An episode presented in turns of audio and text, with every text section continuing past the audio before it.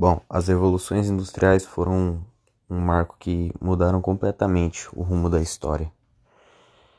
Porque elas ocorreram no, na segunda metade do século XVIII, na Inglaterra, e depois começou a se espalhar pela Europa.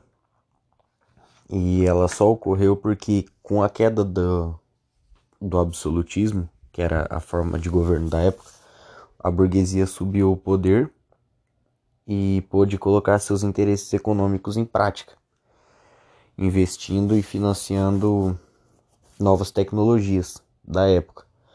E assim foram criadas as primeiras máquinas movidas a energia à base de carvão mineral, energia eólica ou energia hidráulica.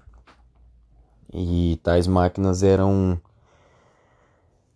utilizadas na produção têxtil, principalmente, para aumentar o lucro das, desses burgueses.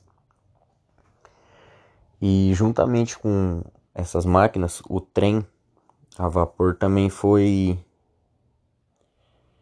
foi inventado como forma de escoar a produção para todo o país e diminuir o tempo de, de transporte.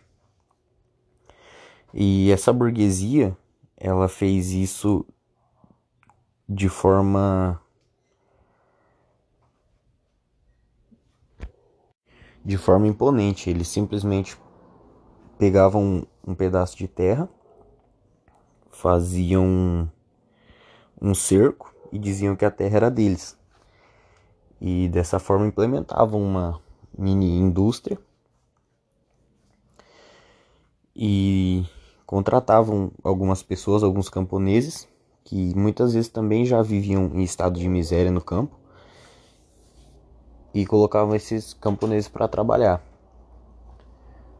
Então, depois disso, após as cidades aumentarem muito com as fábricas, muito, é, o êxodo rural foi também um dos marcos que podem ser citados porque as cidades foram sobrecarregadas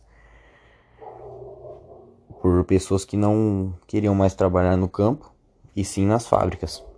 No entanto, os turnos eram muito exaustivos. As pessoas chegavam, homens, mulheres e crianças chegavam a trabalhar 16 horas por dia, sem leis trabalhistas, sem sem descanso e sem segurança também.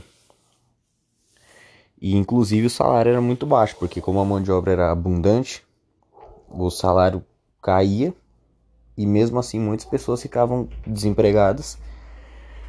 E enquanto isso eles criavam leis para dizer que enquanto algumas pessoas estivessem na rua vagabundeando, sem trabalho, sem nada, elas poderiam ser presas também. As pessoas revoltadas com esse com esse tipo de tratamento se organizaram em sindicatos que muitas vezes faziam revoltas e ataques às fábricas tentando destruir as máquinas para acabar com esse tipo de de trabalho escravo ou também faziam greves como forma de tentar ganhar um espaço. E seguindo a a primeira revolução industrial, no século XIX, com a segunda, outros países aderiram à mesma e aperfeiçoaram ou criaram também técnicas e máquinas para facilitar o trabalho, o que tornou cada vez mais o trabalho muito específico. Então, uma pessoa ela fazia só uma parte do serviço ao invés de fazer ele por completo. E desde então foram investindo em pesquisas. E aí a fonte de energia já passou a ser o petróleo e a eletricidade. Então criaram um motor a combustão e um motor elétrico. Né? o ferro que era criado na, usado para criar as máquinas antigas, os trens, passou a ser substituído pelo aço. E no século XX, com a terceira revolução industrial, a ciência foi a principal fonte de, de investimento, porque com ela a biotecnologia, a genética, a robótica, as comunicações, a eletrônica, tudo começou a vir à tona.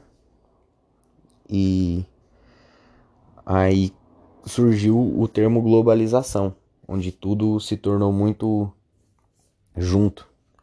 As pessoas conseguiam, tinham mais acesso à informação, tudo foi revolucionado, a medicina, a área de exatas.